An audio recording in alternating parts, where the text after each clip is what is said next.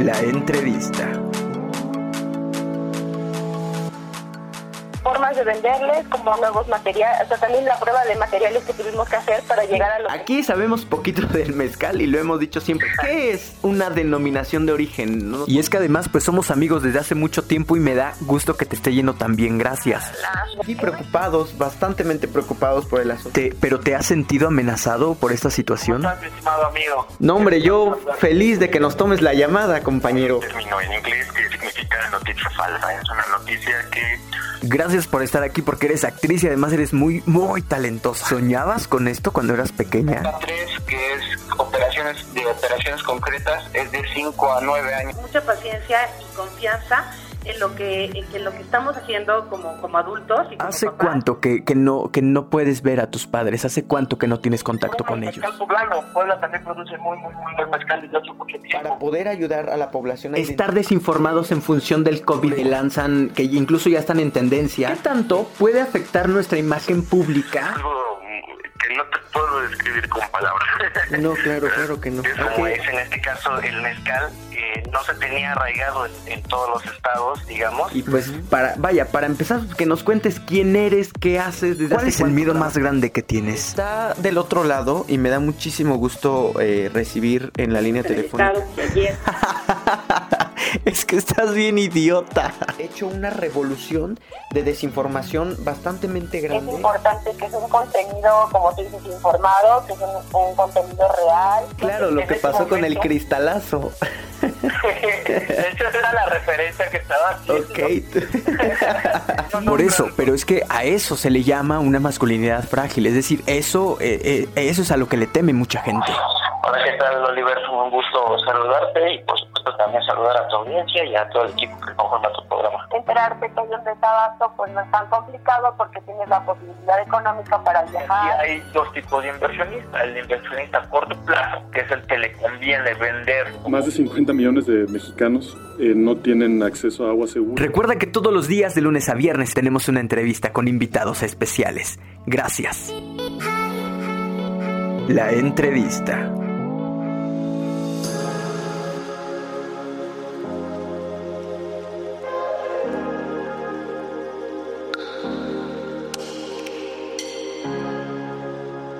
Me dice producción que ya tenemos en la línea y me da muchísimo gusto porque hoy les tenemos un enlace de manera muy especial con Male Sánchez. ¿Cómo estás, Male? Buenos días.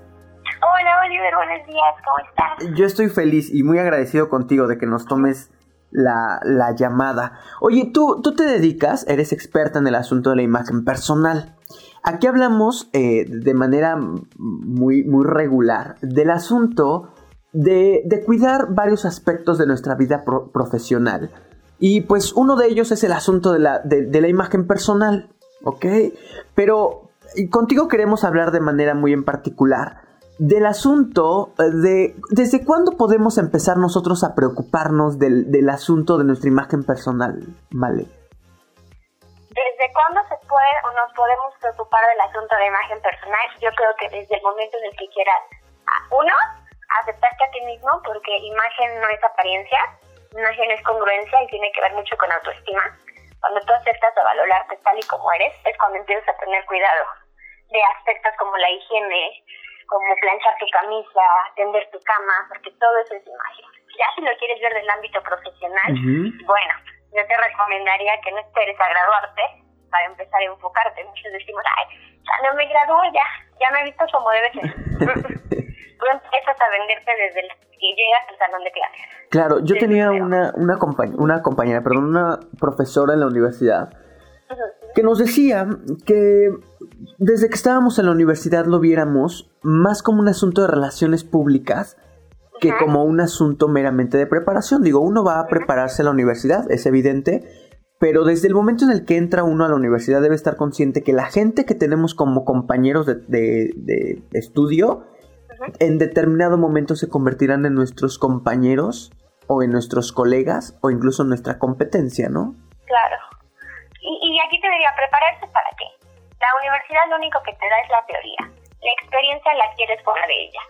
Tú vas a la universidad, sí, a crear relaciones públicas, porque es bien cierto que compañeros que hoy tienes pueden ser eh, tus próximos jefes pueden ser las personas que te relacionen con alguna empresa y qué bárbaro.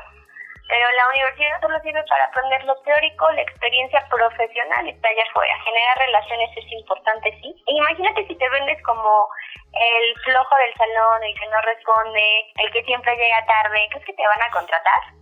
Obviamente no. O sea, porque ya generaste una primera impresión negativa o no muy um, profesional para que digan, sí, elijo a Oliver, sí, elijo a Male para que trabaje en esto. Que ahora, ¿qué tan, ¿qué tan acertado puede llegar a ser este ejercicio de imagen personal que, que nos construimos? Puede que en determinado momento le apuestes, por ejemplo, al, al flojo, al impuntual, y de pronto te dé un poco la sorpresa, ¿no? Puede ser, pregunto. Sí, claro. Mira, eh, la imagen se define como percepción, y esta percepción eh, solamente tenemos tres segundos para generar una primera impresión poderosa. ¿Puedes cambiar tu imagen? Claro, sí puedes. Pero ¿no te ha pasado que toda la vida haces cosas buenas? Y sí, lo recuerdan, pero haces una cosa mala y con eso te tachan el resto de la vida. Sí, claro. Tendemos a recordar más lo negativo que lo positivo de las personas. No significa que no puedas cambiar o que el que haya sido impuntual en la universidad significa que seas un flojonazo. No. Pero cambiar tu reputación te va a costar más trabajo. Que la gente te vea distinto te va a costar más trabajo, pues pasaste la mayor parte de tu tiempo profesional universitario demostrando lo contrario. Que te dé el beneficio de la duda, claro, pero cuesta más. Que además eh, este asunto de las segundas oportunidades es muy difícil, ¿no? Regularmente la gente se queda, lo que tú comentas, con esta primera impresión y el hecho de que te den una segunda oportunidad es muy complicado. Te voy a contar una, una historia Ahí no voy a mencionar las marcas porque creo que la gente podría relacionarlo, pero conocemos a alguien que está buscando un patrocinio para un proyecto, ¿ok? Eh, me pregunta a mí, pues si no conozco a alguien que quizá, que tal vez lo pueda ayudar.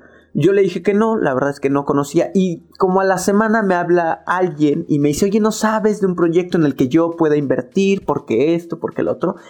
Y le dije, ah, mira, casualmente conozco a esta persona, tiene un proyecto y ya, le platiqué sobre el proyecto y me dijo, ah, no seas mala onda, contáctame con, con esta persona, ¿no? Con la persona que está desarrollando el proyecto.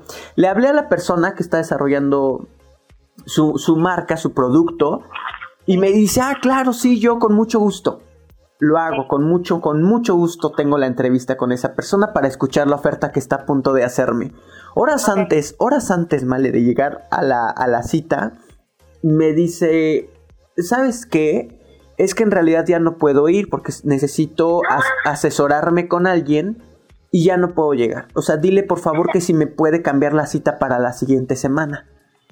La verdad es que yo, yo medio preví qué podía haber pasado, pero dije, bueno, sí, te le escribí. Le dije, sí, no te preocupes, yo le hablo a este, este chavo y le, le, comento tu situación. Le hablé al chavo, al inversionista, por decirlo de alguna forma, y no. No, me dijo, no te preocupes, ya no quiero que le hables, gracias. Y yo me quedé, dije, y de verdad, este chavo tenía un muy buen dinero para invertir en un proyecto y siento que era un buen proyecto. Sí. Y me quedé pensando en eso. ¿Cuántas veces arruinamos nuestras oportunidades. Pues por quizá, eh, quizá en esta ocasión el chavo tenga una razón muy especial, no lo sé. Pero es muy difícil que nos den segundas oportunidades. ¿Por qué? ¿Por qué es tan difícil, Male?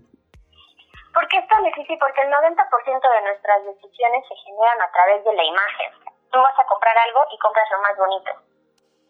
Tú quieres invertir en una página o quieres darle like a una página y dependiendo su feed, dices sí o no por eso las primeras oportunidades o dar segundas oportunidades es difícil, porque nuestra primera, nuestro primer call to action, nuestra primera llamada a la atención es cómo se ve. Y aquí, ojo, tú no eres dueño de tu imagen, pero sí eres responsable de lo que proyectas. Esto lo dice Álvaro Gordoa. Tú no eres dueño de tu imagen, pero sí eres responsable de lo que proyectas. Si controlas los estímulos, controlas tu imagen. Ahorita que estamos hablando por teléfono, generamos percepciones. Ah, el mal se escucha, no sé, muy fresa o muy seria o, no lo sé. Ustedes ya generaron una percepción de mí, no porque yo les dijera, sino por los estímulos que estoy enviando con mi tono de voz. Si ustedes me vieran, pues su, eh, la imagen que tienen de mí podría cambiar. La percepción que tienen de mí podría cambiar por cómo vengo vestida. Entonces, esas segundas oportunidades tardan en darse por cómo nos presentamos, por cómo actuamos. porque tendemos a pensar más en el negativo, ve, al mexicano, no, no voy a poder, no, es que es muy caro, no, es que existes bien, es pura apariencia. Tenemos un paradigma, un sistema de creencias que nos hace vivir de esta manera. Ya, claro. Y, y por ejemplo, ¿qué, ¿qué opinión te merece para aquellos que piensan que el asunto de la imagen personal es una cuestión meramente superficial, pues que es e incluso no sé hasta qué punto pueda puedan llegar a considerar que es clasista también. Mira, no los culpo, los entiendo porque al inicio yo pensé lo mismo y es que llegamos a creer que la imagen es apariencia cuando solamente nos fijamos en la punta del iceberg. E, y, lo comentaba, imagen es percepción que se, que se genera a través de estímulos. El tercer estímulo sí es la percha, la, lo que te pones, la loción que usas. ¿vale? Y jamás estoy hablando de marcas, porque imagen no es marca. Tú puedes utilizar una ropa de 100 pesos, una playera, y se te va a lucir muy bien siempre y cuando tú estés bien parado con quien eres. Y ese es el primer estímulo, ser, que es temperamento, lo ve la psicología. El temperamento es con lo que tú naces, tu ADN, ya no lo puedes modificar. Con eso naciste y con eso vas a vivir. Segundo estímulo, carácter o hacer.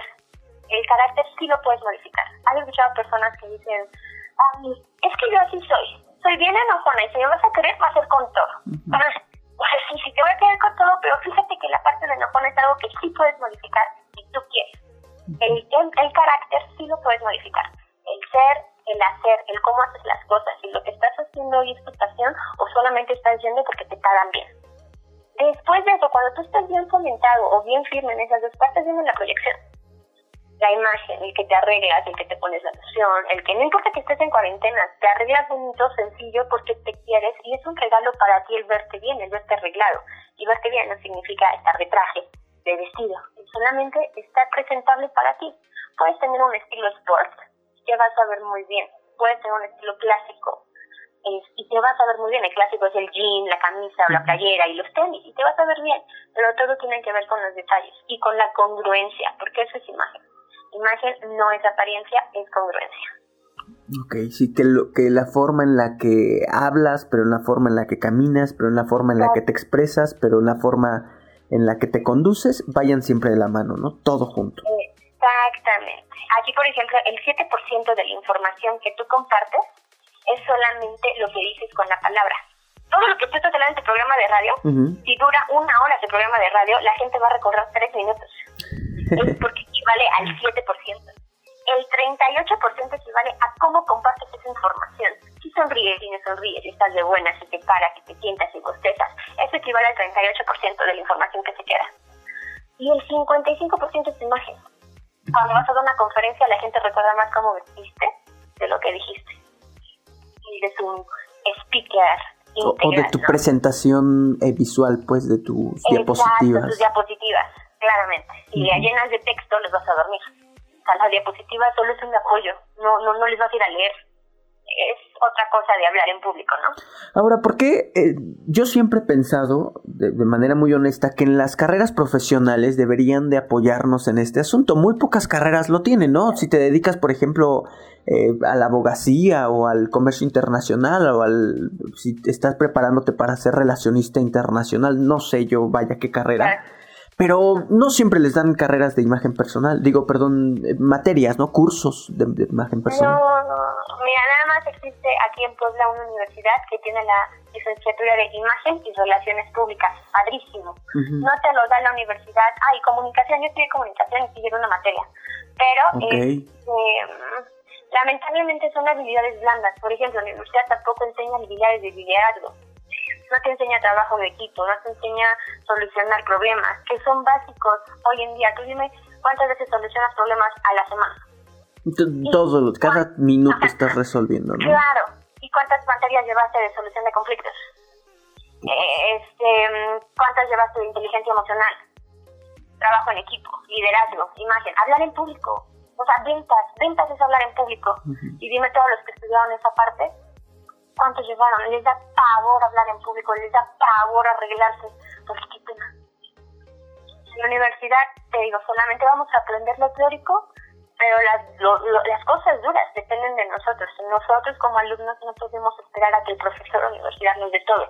Que tú ya te diste cuenta que hay cosas que la universidad no da, papito, existe YouTube, o existen cursos, existen diplomados en línea, métete, retroactivo, pero no somos prácticos. Sí, todo está, todo está en la, en la internet, ¿no? En el internet, pues, en el internet de las cosas, dijeran por ahí.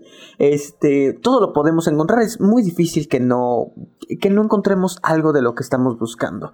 Ahora, eh, yo escuchaba, y, te lo comentaba en la llamada previa que teníamos a esta entrevista, una, una TED Talk que, que tuviste la oportunidad de dar, pero ahí el discurso que dabas estaba enfocado al asunto de la mujer, ¿no? Al trabajo, eh, al amor propio. Eh, pudiera pensar, yo, esta es percepción mía, pudiera pensar que son muchas mujeres las que se dedican al asunto de la imagen personal. No sé, tú sabrás un poco más, porque eres pues la que está inmersa en el tema. Pero, ¿qué tanto juega, eh, qué, qué tan importante es el papel de la mujer para la cuestión, por ejemplo, empresarial? Las mujeres están llegando a dominar el asunto empresarial, ¿no? Tan importante es, mira, yo creo que esa plática que tuve sí enfocada a la mujer, pero yo creo que que tocar los dos, ¿no? Porque no somos competencia. Claro. El hombre y la mujer no son competencia, somos parte de un sistema. Y como tal debemos, si tú y yo, uno de nosotros cuelga, ya valió.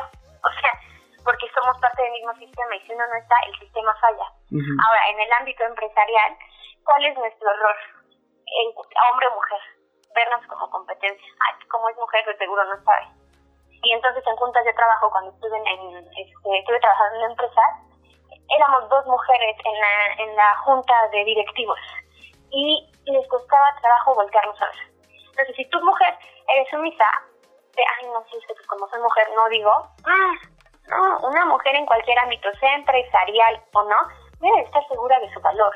No por querer demostrarlo, porque ese ya lo tiene y no lo tiene quien demostrar, simplemente porque se lo merece y porque sabe todo el esfuerzo que tuvo que pasar para llegar a ese puesto, seas hombre o seas mujer. En el ámbito profesional, claro, la mujer es más creativa, es más... Sensible. Eh, decir como que cosas al mismo tiempo, ¿no? El hombre a lo mejor solamente, pero esto no es solamente porque eres hombre o mujer, ¿no? Así trabaja nuestro cerebro, biológicamente, ¿no? Químicamente. El hombre puede estar, eh, a lo mejor puede hacer tres cosas, pero a lo mejor te dice cinco, ¿no? Eh, las mujeres somos más detallistas cuidamos el detalle, cuidamos el perfeccionismo. Hay hombres que también lo hacen, claro, pero nosotros tenemos ese lado femenino que le agregamos a, lo que estamos haciendo y a veces eso ayuda mucho. Entonces una mujer en el ámbito empresarial puede hacer muchas cosas, sí, pero también se deja guiar. Me gusta, me gusta lo, lo, que, lo que dices. Oye, eh, ¿qué es lo que más nos debe de preocupar del asunto de la imagen personal? De vaya, de no atender nuestra imagen personal. ¿Qué crees que es lo más preocupante? A ti, a ti como profesional eh, que te dedicas al asunto de la imagen personal, a la asesoría, ¿qué es lo que más te preocupa? Es decir, también incluso me gustaría saber qué es lo que más le preocupa a, tus usuarios, pues cuando se acercan contigo para una asesoría, ¿cuál es su mayor preocupación? Lo que más me preocupa, yo creo que lo que más nos debe preocupar a todos es saber quién eres sin etiquetas, sin paradigmas, porque a veces solamente por llenar vacíos empezamos a vestir lo que ni siquiera nos gusta o ni siquiera nos queda. Y por eso llegamos a ser alguien que no somos. Entonces, cuando tú sabes quién eres, lo que te pongas encima queda de sobra.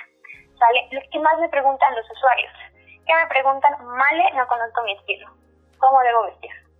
Eso es lo que más me preguntan. Pero cuando llegan conmigo a la asesoría y les empiezo a hablar de esto, a ver, primero defíneme tus valores, primero defíneme tus tipos de motivaciones, si son intrínsecas o extrínsecas, se mueven cañón y dicen, no o sea, entonces yo no soy lo que pienso ser. Yo, mm, mm". Hay un estudio que dice que más del 80% de lo que tú piensas que eres es falso. Son paradigmas que te quedan de chiquito. Es que estás gordito, es que eres tonto, es que... Mm, te dijeron que eras eso, pero no lo. Entonces, esas son, esas dos cosas, ¿no? El cómo sé que estoy vistiendo acorde a la situación y cómo estoy seguro de que soy lo que creo hacer. Es complejo, muy complejo, pero les encanta, salen como súper... Ya, yo no sabía que primero tenía que trabajar en esto, ¿no? Claro, porque yo no les hablo solamente de percepción, eso es fácil. Yo te puedo decir ahorita cómo lo debes decir para una junta de trabajo. Pero trabajar a fondo tu imagen lleva más tiempo y es más este metacognitivo de ti, trabajo de ti. Que además nos comentabas al principio de la charla también tiene que ver con esta cuestión de, o sea, de trabajo personal, vaya, de amor propio, eh, de autoestima.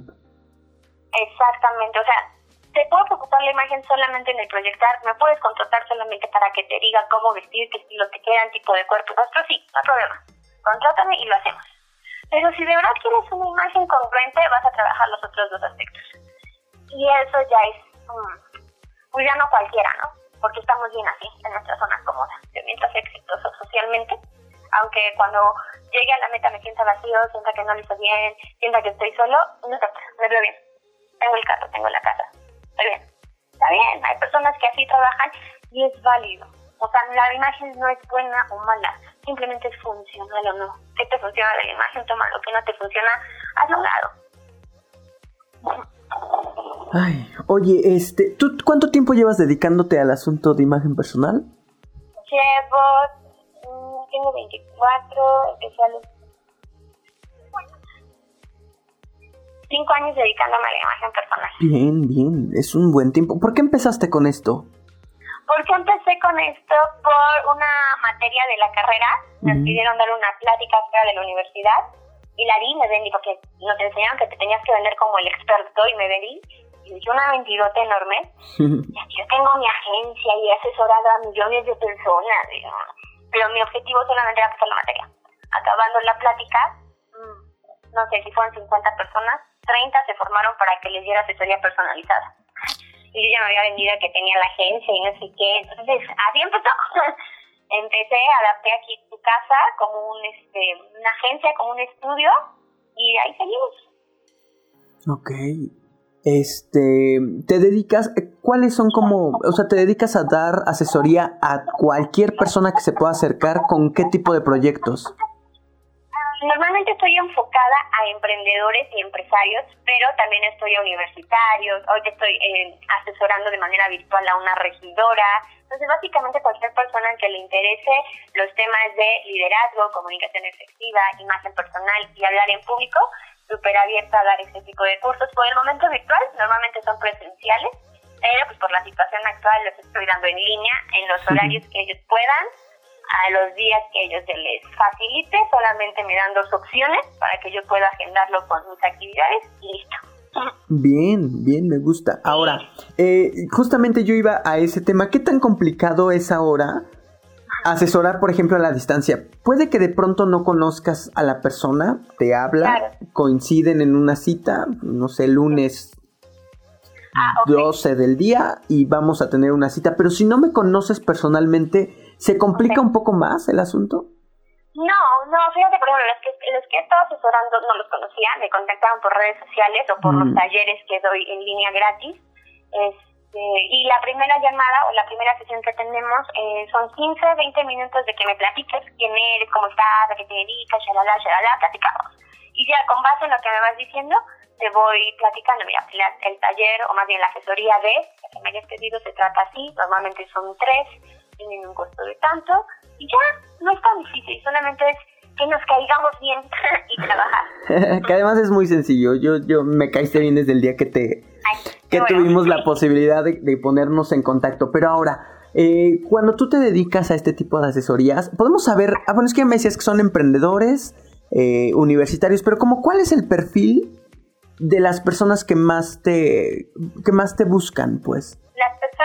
Me buscan han sido políticos y han sido emprendedores. Ellos han sido, sí, sí, sí, la verdad es que gracias a Dios, pues, no sé cómo entré a este ámbito, ¿verdad? Pero por ejemplo, ahorita estoy dando clases en una universidad de negocios, entonces eso me ayuda un poquito a relacionarme con el medio y ese es el perfil que he captado y el perfil al que yo decidí ir dirigida, sobre todo emprendedor, eh, eh, políticos no me interesaba tanto, pero me han llegado por recomendaciones.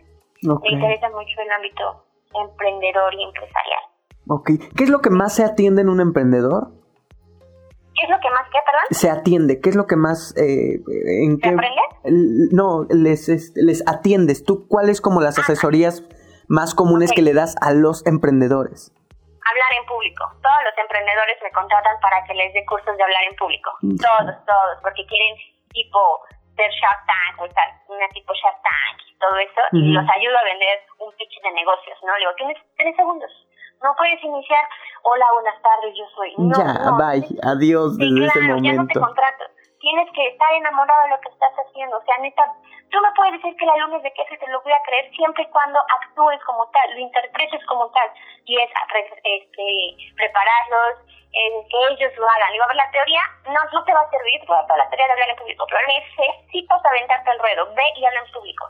Cuando son presenciales, estamos en alguna cafetería, en una sesión, ya tienes tu pitch y, y les digo, mm, ok, de las cinco mesas, tú elige una, vas a ir a hablarles de tu negocio. Pero no, que vas a ir, pero es que me da pena. Y yo, pues con todo la pena, vas. Y es parte de su entrenamiento. Claro, porque lo que todos, todo mundo nos dice cuando nos asesoran en ese sentido es, ¿qué puedes perder? O sea, ¿qué es lo más que puedes perder? No creo que alguien te golpee en una mesa, a solo que llegues con un discurso quizá muy agresivo eh, que, es que de verdad, ¿cuál podría ser el peor panorama de, de, aventarnos a hacer lo que más miedo nos da? Hablando en el asunto de imagen personal, Male. Ok, lo peor es que falles ya. Que cuando vayas a la mesa te digan, no, estoy ocupado. Ah, ok, recoges el pantalón porque te dio pena, ya, das la vuelta y te sigues. Hay otras cuatro mesas. Pero tendemos a pensar en lo negativo, en qué tal si me cambio el look y no gusta. Porque piensas hacia afuera, piensas, tus motivaciones son extrínsecas y lo extrínseco dura poco. Por eso es que no te sirve ir al gimnasio. Por eso es que te prometiste ir al gimnasio para verte bien, que tiene que ver con la imagen. Fuiste dos semanas y a la tercera dijiste bye, claro, porque te importaba lo extrínseco, no lo interno, lo intrínseco. Entonces, eso es lo que se pierde. Ahora, también es un asunto de mucha disciplina, ¿no, Malé? Es ah, decir, eh, que por ejemplo, lo que tú nos asesores, por ejemplo, hablando del asunto del gimnasio, eh, pues si vas a ir, pues que vayas durante el tiempo que te propongas, es decir, un año. Yo por eso no ni me inscribo porque sé que ni voy a ir. Ya Aquí, por ejemplo, es la motivación. ¿Por qué quieres ir al gimnasio? Por entrar en el vestido, por verte mamey, porque te volteen a ver, por ser talla 90, 60, 90, está bien. Pero si le estás dando mayor razón a eso, no te va a durar, te vas a, vas a llegar al objetivo y vas a ya va. Y entonces vas a hacer el, vas a subir el triple de peso, ¿no? Pero si tú te das cuenta, ¿sabes que Tengo tantos años. Yo no quiero llegar a mis 50, a mis 60 con diabetes, con hipertensión. No quiero llegar este, con alguna enfermedad cardiovascular. Ah, bueno, te estás cuidando por tu salud, por tu bienestar. No solamente el físico externo, sino el interno. Y entonces, cuando tú ubicas esa motivación, vas a reconocer el valor. Y probablemente el valor que te está moviendo es la salud. Cuando tú ubicas el valor, híjole, es más fácil que seas constante en el gimnasio porque sabes que no, no vas al gimnasio solo por verte bien, sino por estar sano. Y hay mucha diferencia entre estar y parecer. Parecer sano. Este. A ti, cuando te enfrentas a tus usuarios, a las primeras citas de tus usuarios, ¿cuál es como tu miedo más grande, tu preocupación más grande, Male? Mi preocupación más grande, mira, cuando son, estuve dando un diplomado en la universidad y mi miedo más grande era, es que eran gerentes. Entonces, yo estoy joven, ¿sale? Y, y los gerentes pues son de 5 a 60 años. Y yo dije, no, me van a creer niñas. O sea, me van a ver niñas. Y en efecto, hubo una señora que me dijo, que una niña que me iba a enseñar, pero pues al final en la clase me gustó, que ya la ¿no?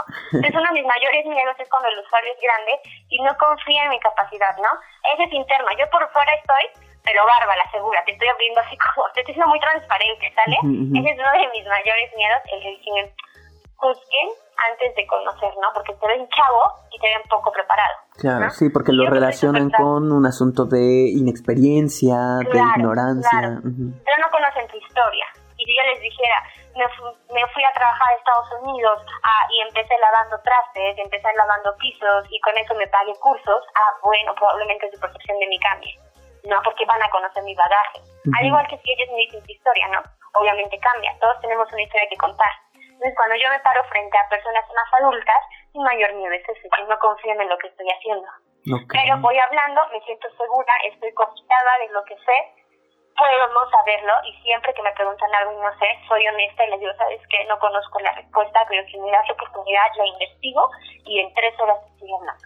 Hoy en la noche tienes respuesta, porque se vale, es parte de tu integridad. Y otro miedo que me da es no dar el 200% que el público se merece, que la gente se merece, ¿no? El no estar suficientemente preparada. Entonces siempre estoy leyendo cosas nuevas, estoy, eh, tengo mis mentores, y yo digo, a ver, ¿qué harías tú? ¿Qué, ¿Qué, cómo le hago? No sé hacer esto, ayúdame. es, es el miedo, más que miedo es un motivo para estar tres pasos adelante de ellos, ¿no? Porque todo en internet puedes ya investigar las cosas, decir, a ver, Mali, me estás diciendo esto y aquí dice esto. Tengo que estar preparada para eso. Fíjate que justamente dentro de las respuestas que me acabas de dar, una de esas era mi siguiente pregunta. ¿Tú te sigues preparando? Digo, ya te dedicas, ya eres una profesional, pues, pero ¿te sigues preparando? Es decir, ¿es que, ¿qué tomas? ¿Cursos o, o qué?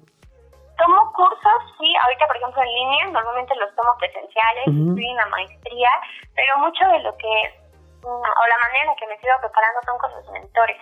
Siempre eres, me han dicho, y lo considero 100% real, eres el promedio de las cinco personas con las que más te relacionas. Ah, ya sé, esa Entonces, frase te juro que me da un no sé qué. Sí, claro. Es muy fuerte, es una frase muy fuerte, creo yo. Eres el promedio de las cinco personas con las que te relacionas. Sí. Entonces yo trato de que esas relaciones sean personas más grandes que yo, con mayor experiencia y que ya, hola, buenos días, y que ya tengan una base de resultados. Por ejemplo, una de mis mentoras es una gerente, ¿no? Eh, gerente es grandísima, conoce a empresarios muy importantes y se me hace una persona muy íntegra. Entonces yo me visualizo como ella. Empecé siendo su practicante y ahora somos muy amigas. Nos vamos a tomar el café. Ella me dice, Mari, le estás regando en esto, cuida tus finanzas, aguas acá, no corras. Esa es una. Tengo otro que es como el mentor del lado espiritual. Yo creo mucho en Dios y me ayuda a saber, no pierdas piso, recuerda. Este, por ejemplo, cuando le hablo de la juventud, hay un versículo que dice, no permitas que nadie te desprecie por ser joven, al contrario, demuéstrales que con tu actitud, con tu respeto, bla, bla, bla. Entonces, tengo personas que me ayudan a seguir en constante capacitación. Y libros, libros por doquier, ya llevo como cuatro ahorita. Ay, qué, qué maravilla, qué maravilla. Oye, pues eh, el tiempo ya sabes que siempre es muy corto para cuando a uno le apasiona hablar de, de sus profesiones, pero ojalá que tengamos la posibilidad de ponernos en contacto en alguna otra ocasión, que tengamos eh, la posibilidad de platicar. Aquí nosotros tenemos una sección de manera muy en particular sobre... eh, oratoria, pues sobre eh, el asunto del, del hablar bien, del arte de hablar, ¿no? Y nos llegan muchas dudas. A veces la gente también confunde un poco el asunto de del saber hablar, pues, de, de pues sí, de la oralidad con el asunto de la imagen personal. Entiendo que van de la mano, pero Claro. como que de pronto la gente quiere preguntarle a, a este chavo que nos ayuda, pues cosas que creo que podrían vaya a corresponderle al área al área que tú que tú manejas. Y pues ojalá que tengamos algún día la posibilidad de juntar estas preguntitas y de, de enlazarnos nuevamente contigo o ya cuando pase este asunto de la pandemia cuarentena eterna cuarentena este pues que nos podamos reunir para poder platicar acerca de este de este tema no Va que va, me parece perfecto, Oliver. Muchas gracias, ¿eh? Por... oye tus Por contactos no por favor Sí, dónde mira, pueden encontrarte me, me comentas de los cursos también si nos puedes dar información de los cursos Ok, los cursos virtuales los estoy dando los días que a ti se te faciliten o que a ustedes se les faciliten, en el horario que a ustedes se les faciliten.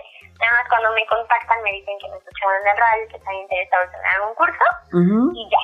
Con eso nos ponemos de acuerdo con los días, horas y agendamos. El- son mínimo tres asesorías y necesitas hacer un depósito antes de cada asesoría. Ujú. Dale, los costos son muy económicos, no pasan de los 100 pesos, porque estamos en cuestión virtual y es mi manera de ayudar, ¿no? A, a todo lo que estamos viviendo con esta crisis. Y yo, bajamos los costos, lo hacemos accesible y adelante. Ujú, Son ujú. 100 pesos por sesión y ellos lo pueden elegir las veces que quieran, ¿no? bien Y los presenciales obviamente están en pausa. El próximo lo pasé hasta septiembre. El de hablar en público son dos días eh, completos.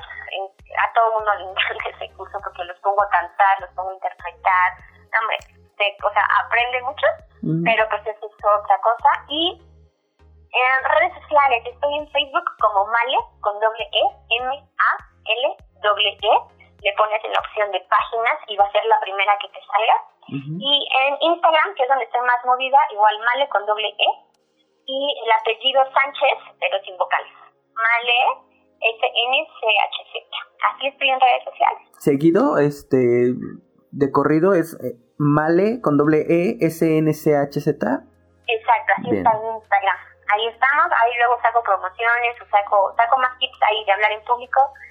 De, ahorita estoy con hablar en público y liderazgo. Sí saco de imagen, pero ahorita estoy más con esos dos temas. Bien, liderazgo. Ojalá que un día podamos hablar de ese tema. Es fascinante. No, hombre, claro, todos somos líderes. Bien. Pero olvidamos ese ADN. Desde que nacemos, desde que nacemos. Pues yo verdaderamente agradecido contigo. eh, también muy apenado por el asunto de la primera impresión que te dejó esta cabina de radio con la cancelación del, de la llamada, pero muy agradecidos. Tu primera impresión para mí fue súper empático. Tu voz es bien empática, eres bien ameno, entonces ni te preocupes. Qué amable eres. Pues estamos en contacto, Male. Ah, oigan, vayan y revisen la TED Talk que tienes, ¿no? Ojalá que la pudieras postear nuevamente en tus redes sociales para que si alguien se mete por primera vez ahorita, pues la encuentren rápido. Porque me costó un poquito de trabajo por ahí encontrarla, pero ojalá que la puedan revisar. En, en mi perfil de Instagram, en la descripción, ahí está el link. Bien, bien. Presenten y ahí está. pues es un placer. Cuídate mucho, gracias. Cuídate, Oliver, gracias, bye. Bueno, ahí la tienen, ella fue Male Sánchez, es experta en el asunto de la imagen personal, qué debemos hacer, qué no debemos hacer, cuándo debemos hacerlo, eh, prepararnos en el asunto de ventas, del liderazgo y del trabajo personal. Fueron, vaya, como alguna especie de resumen de esta charla. Ojalá que la puedan seguir en sus redes sociales. Tiene una TED Talk que dio por parte de la Benemérita Universidad Autónoma de Puebla. Y pues les va, les va a gustar. Pero bueno, vamos ya a una pausa, vamos un poco, un poco muy atrasados, pero antes de ir quiero pedirles por favor que entren a nuestras redes sociales, estamos como Israel Oliver en Facebook, en Twitter y en Instagram, pero que también vayan a YouTube y a Spotify a escuchar esta y otras tantas entrevistas que tenemos con grandes profesionistas, con grandes profesionales, con gente que adora verdaderamente su profesión. Yo soy Israel Oliver y regresamos.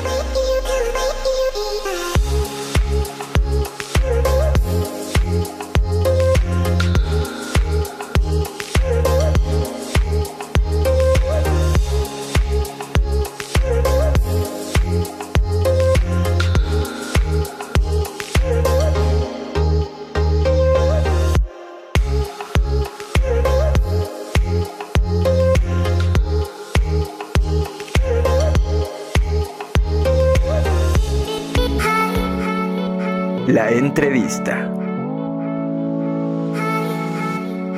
Toda la información de este programa está disponible en Facebook. Búscanos, Israel Oliver.